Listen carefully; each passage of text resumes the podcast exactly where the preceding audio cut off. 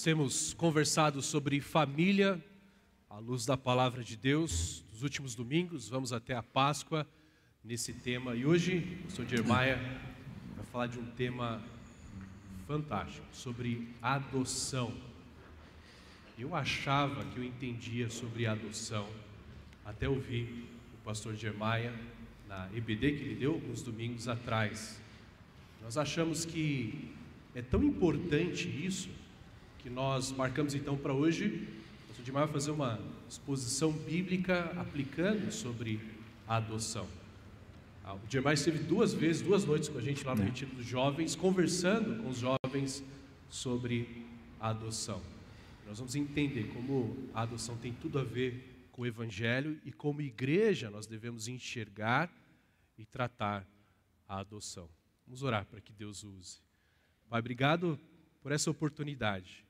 Como é bom poder ter liberdade para estudar a tua palavra e ver como ela se aplica a tantas áreas da nossa vida. E talvez uma área que nem pensamos tanto, talvez não é a realidade da maioria das pessoas aqui. E podemos ver como o Evangelho nos ensina e como o Evangelho nos orienta. Por isso, usa a vida do pastor Jeremiah nessa manhã. É o que nós clamamos em nome de Jesus. Amém. Amém. Obrigado, pastor Ricardo.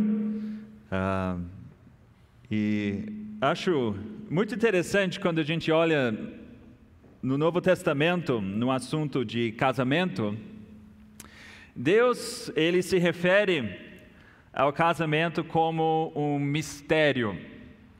A palavra de Deus diz em Efésios 5, 31 e 32: Eis porque o homem deixará seu pai e sua mãe e se unirá à sua mulher, tornando-se os dois uma só carne. Grande é este mistério, mas eu me refiro a Cristo e a igreja.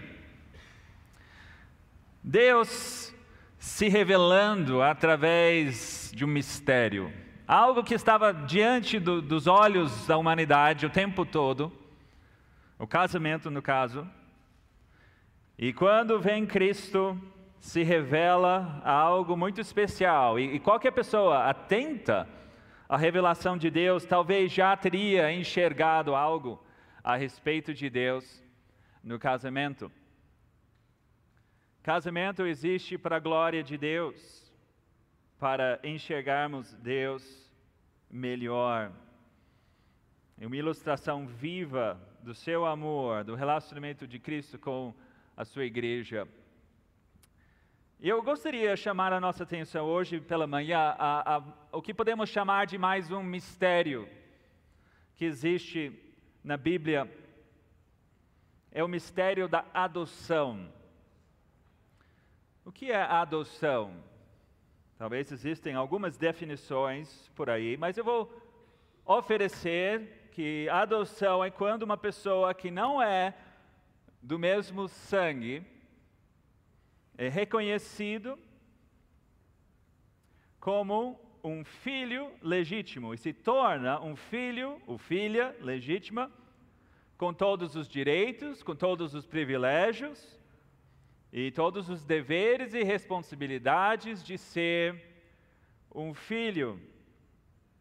E essa prática de adoção tem sido presente ao longo da história da humanidade, dos séculos mais antigos da história registrada, nós vemos a adoção nas leis dos sumérios e dos hititas, dos gregos, dos romanos e outros povos falando sobre essa prática. Mas eu quero afirmar que Deus, ele, ele se revela por meio da adoção. Isso faz parte do seu plano eterno. E se olharmos para esse mistério, nós vamos apreciar ainda mais o amor do nosso Deus. Então venha comigo e vamos abrir a palavra e, e vasculhar as Escrituras e, e, e perceber a revelação do mistério da adoção. E eu tenho três objetivos simples: traçar a, a, a, história da adoção ao longo das Escrituras, esse mistério que se revela. Segundo, investigar o que a adoção tem para nos ensinar sobre nosso relacionamento com Deus, sobre o Evangelho. E por fim, perguntar o que é o nosso relacionamento com Deus, a sua adoção de nós, tem para nos ensinar sobre a prática da adoção de filhos. E vamos caminhar juntos nessa jornada. Vamos começar falando sobre o mistério da adoção. Adoção é um daqueles fios que Deus usou para tecer a tapeçaria da história da salvação, de Gênesis a Apocalipse. E essa, esse fio se, uh, se insere em vários momentos da história. Se a gente olhar para, vamos dizer, o primeiro ato dessa grande peça, desse grande filme, nós percebemos que há filhos de Deus que deixaram a sua filiação. A gente vê Adão e Eva feitos à imagem e semelhança de Deus. Essa linguagem, imagem e semelhança de Deus, se você olhar em Gênesis capítulo 5, de 1 a 3, você vai perceber que essa linguagem de falar sobre imagem e semelhança é uma linguagem que tem a ver com filhos, filiação. O filho é a imagem e semelhança do seu pai. Isso é, tem bem explicitamente em, Gênesis capítulo 5 quando fala de Adão sendo feito à imagem e semelhança de Deus, e Sete, seu filho, uh, nascendo segundo a imagem e semelhança de Adão. Mas esses filhos, a gente sabe que eles uh, deixaram uh, a sua posição de, de, de privilégio, de relacionamento com Deus por causa do pecado. E nesse primeiro ato da história, vamos dizer que um outro pai se insere no meio. É, Satanás, ele, ele tenta esses filhos de Deus e eles caem. E a força e o poder do pecado começa a, a ser predominante na humanidade. E ao invés de refletir a imagem de Deus, os homens começam a refletir um assassino, refletir um mentiroso, refletir aquele que com orgulho se recusa a adorar o único e verdadeiro Deus. E começam a servir um novo pai, vamos dizer. E esse é o primeiro ato da história do desenrolar dessa revelação, desse mistério. E o segundo ato dessa história é o processo que Deus começa a escolher os seus herdeiros. Ele, vamos dizer, ele, ele adota filhos que também, por sua vez, vão negar a sua filiação, pelo menos na sua maioria. Vocês lembram que Deus ele chama Abraão. Originalmente seu nome era Abraão. E ele faz para ele promessas, ele garante para ele uma, uma herança. E é muito interessante, o que, que tem em Abraão de especial uh, para chamar a atenção de Deus? Nós não sabemos de nenhuma virtude dele. Um pagão de uma determinada região da Mesopotâmia, certamente adorando outros deuses, com uma esposa infértil, e Deus fala: Ok, vem para cá, você vai ter um relacionamento comigo, eu vou te dar uma herança, eu vou dar essa herança para seus filhos, sua descendência. E é muito interessante, no desenrolar dessa história, Deus vem fazendo algumas escolhas que nós não entendemos por quê. Abraão, ele, ele tem um filho com sua serva, Agar, Ismael. Mas Deus fala: não, esse não é o filho da, da promessa. E Deus tem o filho da. Uh, Abraão tem o filho prometido através da sua esposa Sara, Isaac, e Deus fala: sim, é esse que eu vou usar para perpetuar, perpetuar a minha linhagem, a minha herança, o cumprimento das minhas promessas. E assim vai. Isaac tem dois filhos, Jacó e Isaú. E a Bíblia diz que Isaú eu desprezei e Jacó eu amei. Jacó nasceu segundo. O que, que tem nele? mas é um Deus que vem fazendo escolhas. No livro de Êxodo, o povo de Israel já as doze tribos de Jacó sendo escravizados no Egito.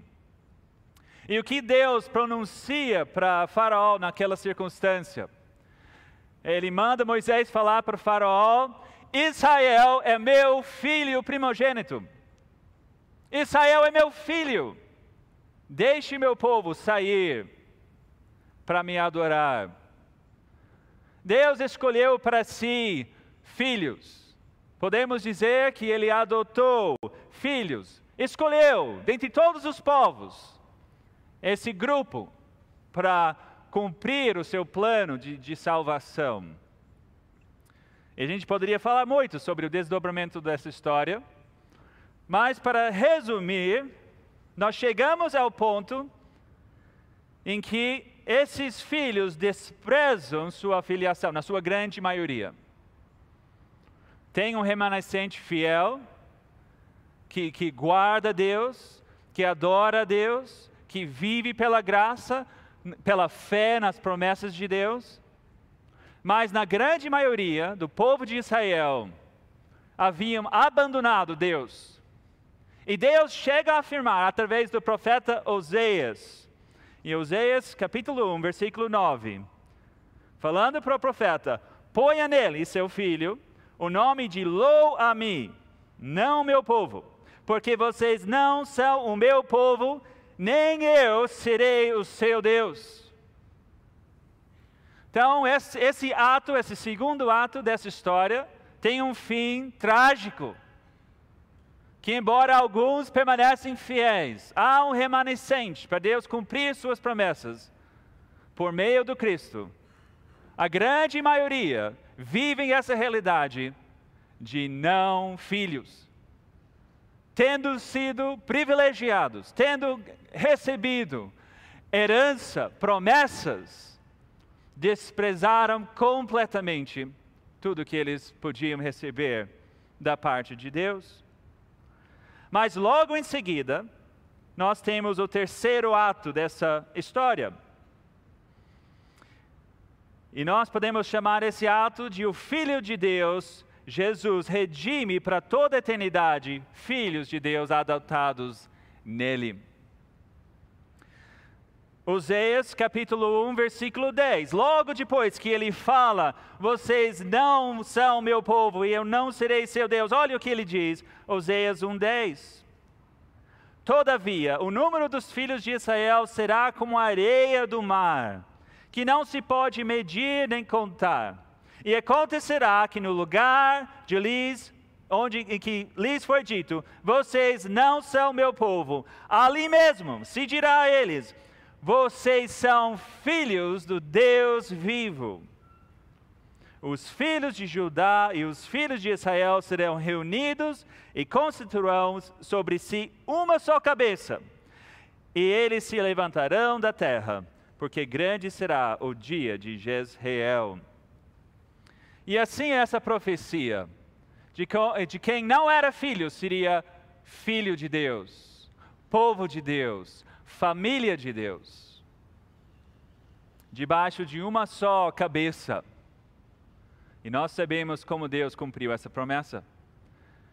E os profetas também já falaram que essa promessa estenderia muito além das tribos de Israel espalhadas pelo mundo, mas chegaria também aos gentios e seriam reunidos num só povo com os gentios. O profeta Isaías fala disso. Para você é muito pouco ser o meu servo para restaurar as tribos de Jacó e trazer de volta o remanescente de Israel. Farei também com que você seja uma luz para os gentios, para que você seja a minha salvação até os confins da terra. Mas ainda esse mistério permanece uh, vendado, encoberto. Poderia também as nações entrar na família de Deus, serem filhos de Deus?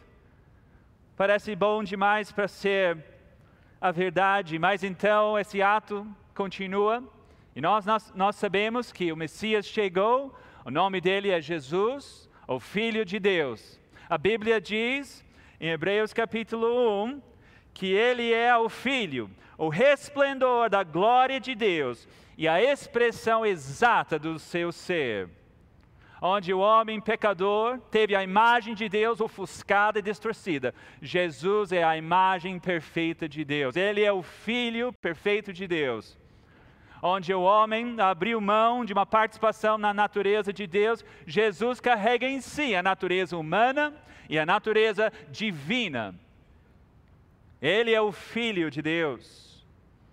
E a Bíblia também diz que todos quantos o receberam, que receberam Jesus, deu-lhes o poder de serem feitos filhos de Deus, ao saber os que creem no seu nome, os quais não nasceram do sangue, nem da vontade da carne, nem da vontade do homem, mas de Deus. Que, que é esse Deus? Que vem e traz para si filhos, filhos que não eram participantes da sua natureza,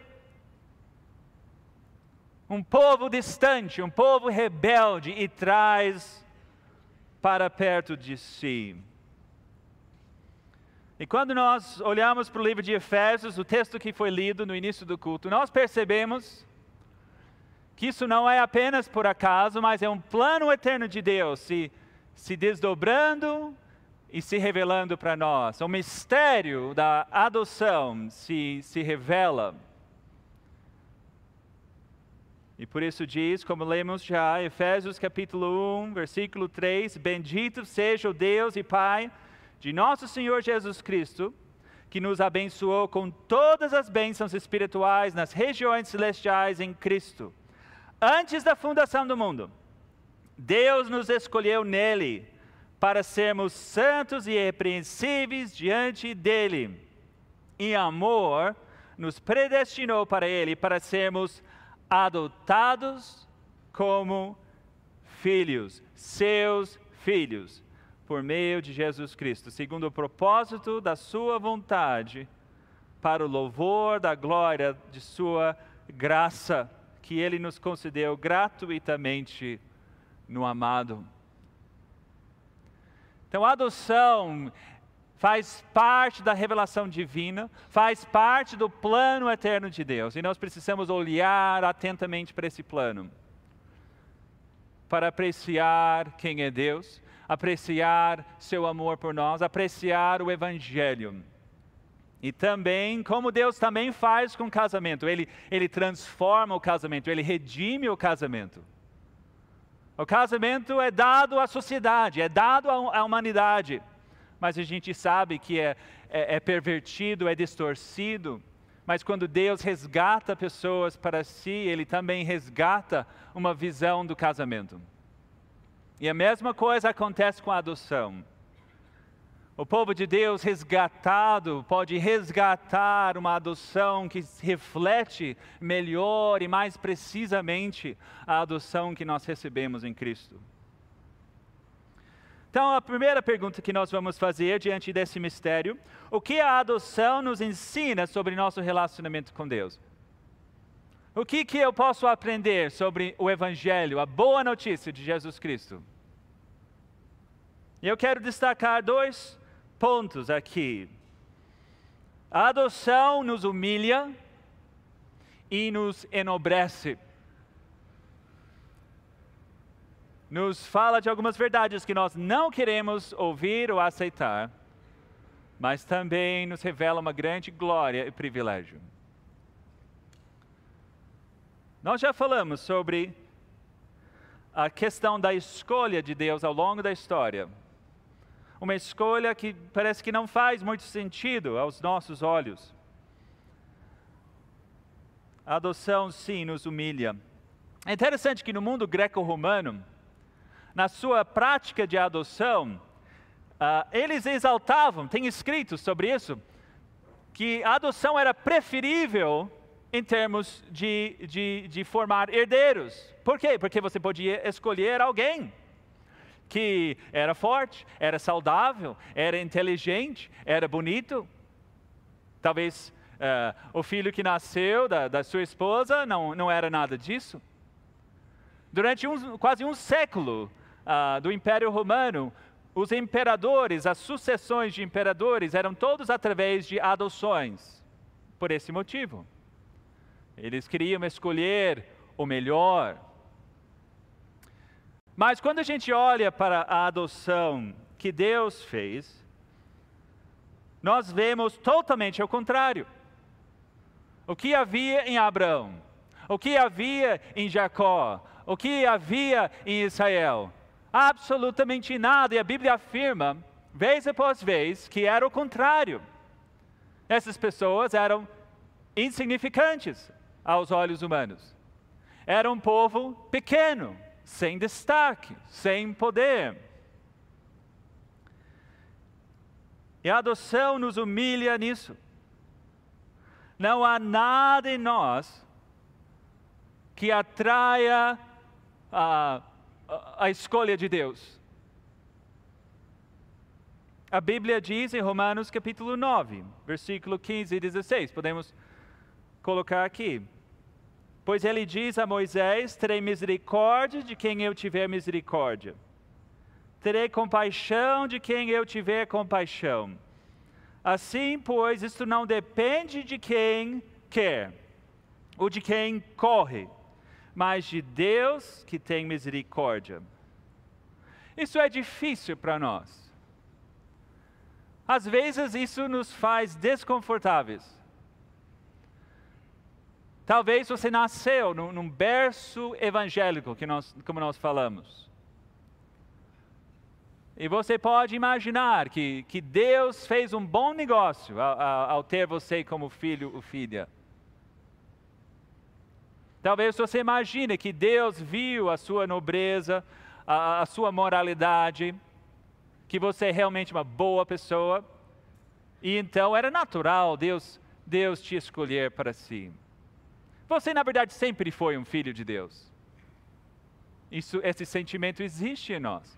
Tem os outros que são pecadores, mas eu não.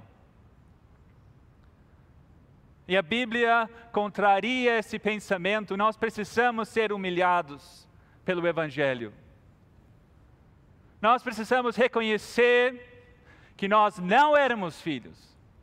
Nós não participávamos da, da natureza de Deus, nem da família de Deus. Mesmo quem nasceu no lar cristão. E Deus, através de um único princípio, misericórdia, te escolheu para si. Isso é a humilhação da adoção.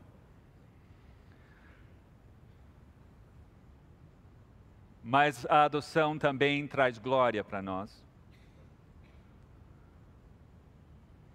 A humilhação da adoção nos lembra o que nós não éramos diante de Deus. Mas a glória da adoção é naquilo que Deus fez por nós, faz por nós e vai fazer por nós.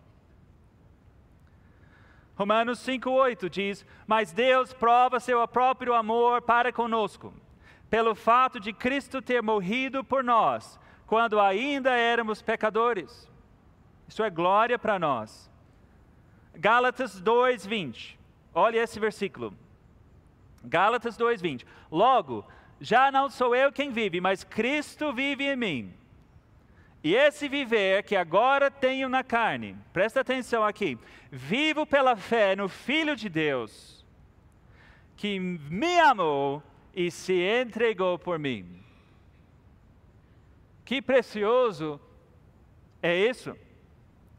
É tão especial lembrar que Jesus morreu por mim. E você pode falar isso? Jesus, ele morreu sim pelos pecados do mundo. Jesus morreu sim por nós. Mas também é igualmente bíblico falar que Jesus, ele morreu por mim. Nós cantamos aquele cântico alto preço. Falamos naquele cântico de Jesus crucificado e nos via redimidos pelo seu sangue. Ele pensava em ti, ele pensava em mim, ele pensava em nós. Isso é uma grande verdade do Evangelho. Que Deus, Ele morreu por você individualmente também. Que Deus, ao enviar seu filho, Ele estava operando um resgate que tem a ver com você. Antes mesmo de eu nascer, Deus estava operando um plano para trazer Jeremiah, sem qualquer mérito diante de Deus, muito pelo contrário, para ser filho dele. E estava fazendo isso na sua vida também. Jesus via você redimido, via você como filho de Deus. Deus estava indo até você e falando: Vem cá, meu filho, você vai ser meu. Mas por que não ele? E não ele? E não ela? Por que eu? Porque eu terei misericórdia de você. Vem cá. E Deus fez isso na sua vida. Isso é glória. Isso é o grande amor de Deus. Eu quero você. E o Evangelho chegou em você. E o Espírito de Deus abriu seu, seu coração e sua mente para entender esse Evangelho. Você creu e confiou em Cristo.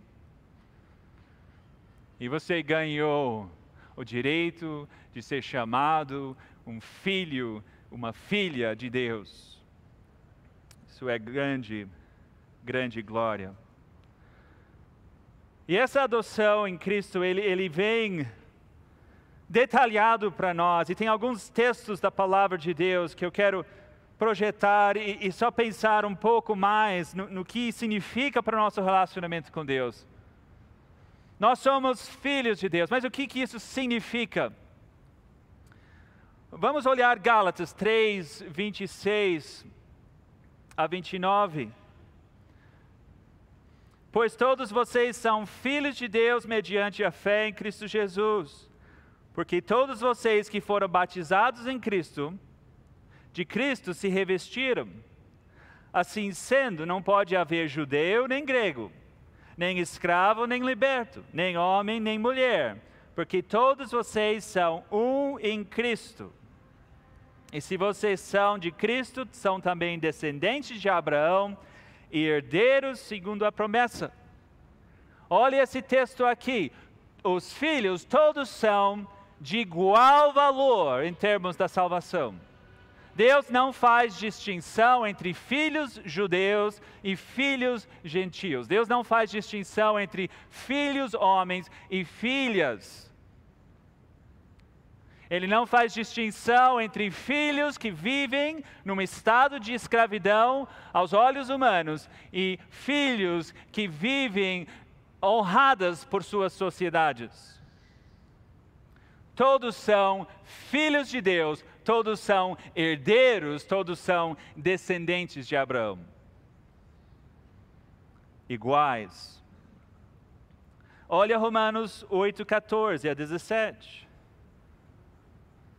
Pois todos os que são guiados pelo Espírito de Deus são filhos de Deus, porque vocês não receberam o espírito de escravidão para viverem outra vez atemorizados, mas receberam o espírito de adoção por meio do qual clamamos: Abba, Pai.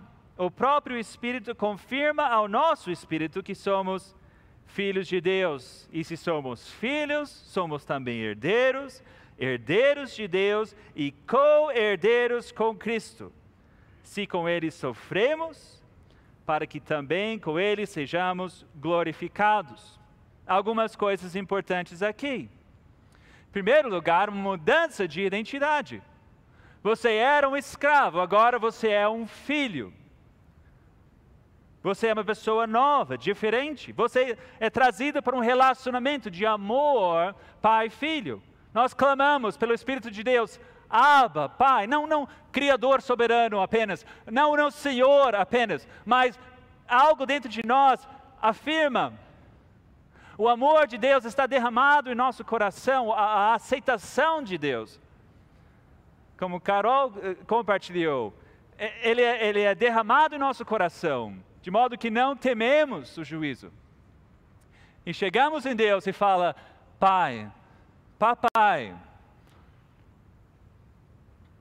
é algo precioso. Somos co-herdeiros com Cristo, compartilhando da mesma herança do Filho eterno de Deus. Também sofremos com Ele, interessante isso. Fazer parte da família de Deus não é só glória. Quando você entra numa família e assume aquela identidade, aquilo tem também deveres e responsabilidades. E a perseguição da igreja, o custo de seguir a Cristo, faz parte disso. Nós pagamos um preço de seguir a Jesus, de fazer parte da família de Deus, de ser um filho de Deus. E não é por isso que nós vamos negar o nosso Pai. Nós vamos vestir a camisa de filho de Deus, vestir esse nome, Jesus, custe o que custar, porque essa é nossa identidade, essa é nossa família. E sabemos que nós vamos receber uma grande herança, uma grande glória, mas hoje é a hora de vestir a camisa e sofrer com Cristo em muitas ocasiões. E por fim, 1 João 3, versículo 1 a 3. Vejam com que grande amor o Pai nos, tem nos concedido, a ponto de ser chamados filhos de Deus. Olha o que ele diz. E de fato somos filhos de Deus de fato somos filhos de Deus.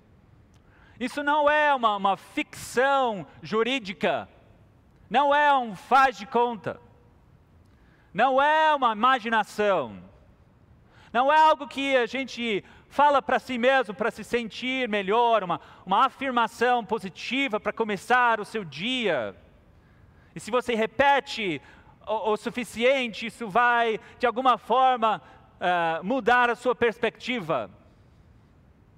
A Bíblia diz, Deus diz, de fato você é um filho de Deus. De fato, algo mudou, algo é diferente, há uma identidade nova. Somos filhos de Deus. E aquele trecho fala que um dia seremos exatamente como Ele, quando Ele voltar, e crescemos segundo a imagem e semelhança de Deus, pelo Espírito Santo de nós e isso vai se completar quando chegarmos lá na glória. Seremos exatamente como Jesus, sem a presença do pecado. A gente poderia olhar outros textos, como Hebreus, que diz que Deus nos disciplina como pais. Ele disciplina todo aquele que ele aceita como filho, com amor, para nos corrigir e nos instruir. Esse é o nossa adoção por Deus. Mudança de identidade, ser de fato um filho de Deus, de ser um herdeiro com Cristo, de ter um relacionamento com amor com Deus, nosso Pai, de receber seu cuidado, sim, sua disciplina, sua instrução, sua correção. E de identificar com sua família no sofrimento, e na glória. E queridos, isso nos leva então a uma reflexão, e com isso quero terminar. O que, que isso significa sobre a prática da adoção de filhos? O que, que muda se entendemos o mistério da adoção, se entendemos como Deus nos adotou, como nós vamos adotar. É claro que não é todo mundo que vai adotar filhos, e nem, nem é todo mundo que deveria adotar filhos. Mas em nossa igreja, várias famílias têm adotado filhos. A família de Deus é o contexto em que essas vidas vêm crescendo, vêm sendo discipuladas, qual é a atitude dessa família em relação a essas vidas? E quando nós, como cristãos, Deus nos chama para tomar esse passo de adotar filhos, o que estamos fazendo? Qual é a imagem que nós temos desse ato em que nós estamos participando? Como nós podemos e devemos adotar de forma diferente, de forma realmente cristã, para a glória de Deus?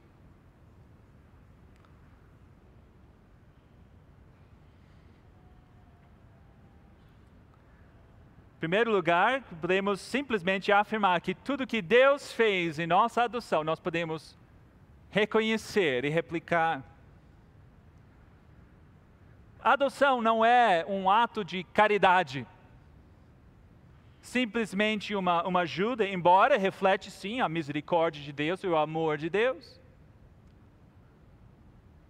É, também a adoção não é uma solução pronta para um problema nosso uma deficiência nossa, o da nossa família. Embora o cristão ele pode vir a querer isso, também por causa de alguma falta na sua própria vida, talvez, por exemplo, a infertilidade. Mas o que a adoção é, é uma filiação plena. Quando nós embarcamos na adoção, nós reconhecemos que isso é algo incondicional.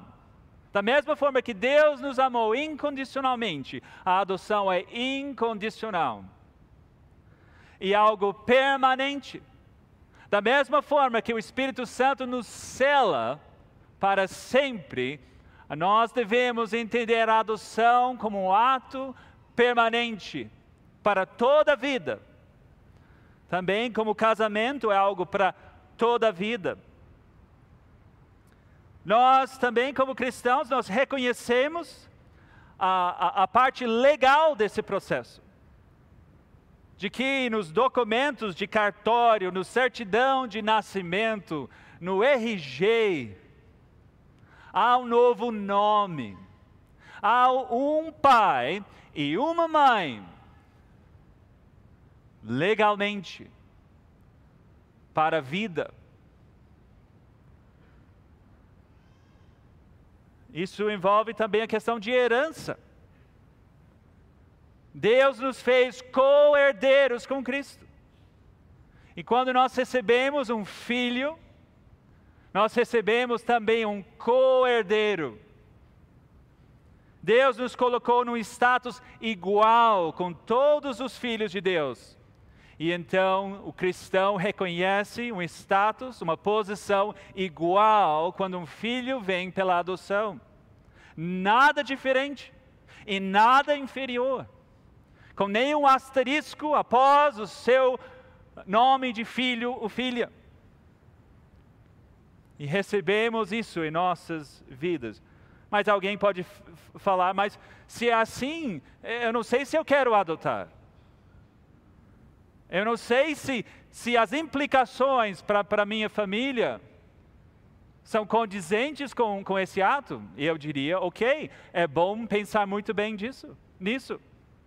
Talvez, se você não consegue entender e, englobar e inserir esses conceitos de uma adoção, segundo uma adoção como Deus, devemos talvez repensar se, se temos esse chamado. O claro, podemos também repensar nossos conceitos. Também a adoção, segundo a adoção de Deus, é uma adoção que envolve um relacionamento. Envolve tempo de conversa. Um relacionamento pai, filho, mãe, filha. Envolve o cuidado, a proteção e a provisão de um pai e de uma mãe envolve a instrução, a correção e a disciplina também. E com isso afirmamos que de fato é nosso filho e nossa filha, quando nós corrigimos e disciplinamos e orientamos com amor, não entregando a, a criança a si mesma. Envolve um investimento de discipulado também na família. E destacando de modo especial também é uma mudança de identidade. Eu acho que tem algumas implicações muito práticas nisso. Quando nós nos tornamos filhos de Deus, nós mudamos de paternidade. Éramos filhos da ira, éramos filhos de Satanás, como Jesus mesmo falou sobre alguns. E passamos a ser filhos de Deus. Quantos pais espirituais você tem hoje? A gente fala que você tem um pai celestial, mas um outro pai, não falamos assim. Nós temos um único pai, o nosso Senhor e Salvador, nosso Deus e Pai. E os filhos que vêm pela adoção assumem uma nova identidade, um novo nome. Eles têm um pai e uma mãe. A Bíblia diz sobre quem está em Cristo. Se alguém está em Cristo, é nova criatura. As coisas antigas já passaram. Eis que se fizeram novas. É nova vida, é nova identidade, é nova família. E precisamos reconhecer isso. Isso envolve, por um lado, cortes, de envolvimentos e de relacionamentos, e envolve também a inserção numa família de uma forma plena, de uma forma igualitária.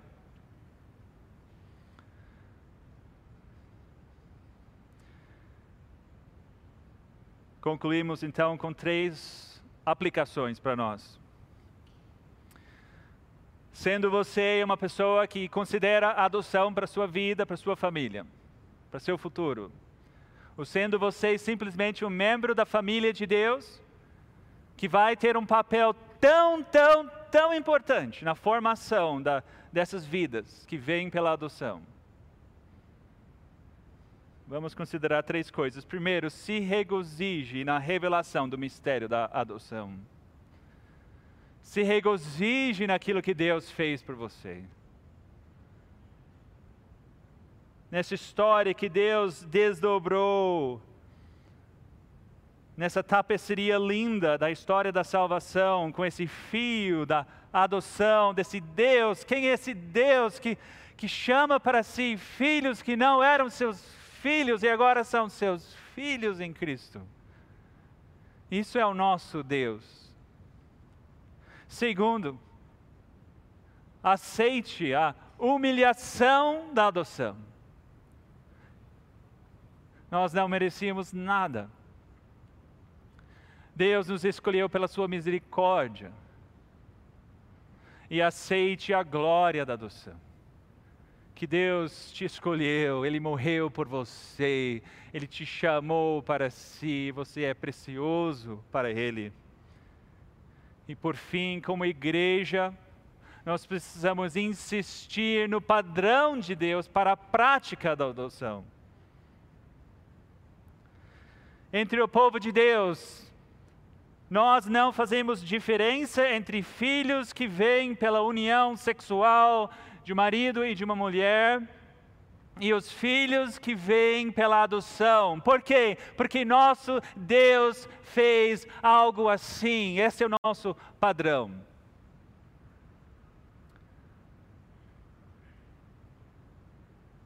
E juntos declaramos ao mundo um Pai que nos elevou para ser seus filhos, e nos ama, e nos disciplina, e cuida de nós, e provê as nossas necessidades, e nos dá uma herança. E nós precisamos sempre, em nosso discipulado mútuo, afirmar a nossa filiação lembrar um ao outro, e meu irmão, você é um filho de Deus. Vamos viver como filhos de Deus, filhos obedientes de Deus, filhos obedientes de Deus. E também naquelas vidas preciosas que Deus vem trazendo para, para o nosso meio, pela adoção. Somos um povo que afirma essa nova identidade de ser filho ou filha recebemos isso, entendemos isso, acolhemos essas preciosas vidas e afirmamos junto com cada, cada criança que vem fazer parte do nosso, nosso corpo, da nossa família: você é amado. Você é bem quisto aqui. Você é de tremendo e igual valor. Você é escolhido. E assim tornamos um povo que melhor espelha a glória do Deus e Pai que nos adotou. Quero convidar você a orar comigo nesse momento. Gostaria de pedir para todos os filhos se colocarem em pé. Todos os filhos.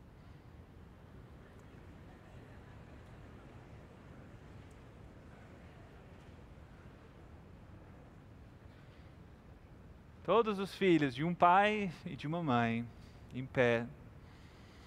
Vamos orar. Ó oh Deus, obrigado porque o Senhor é esse Pai.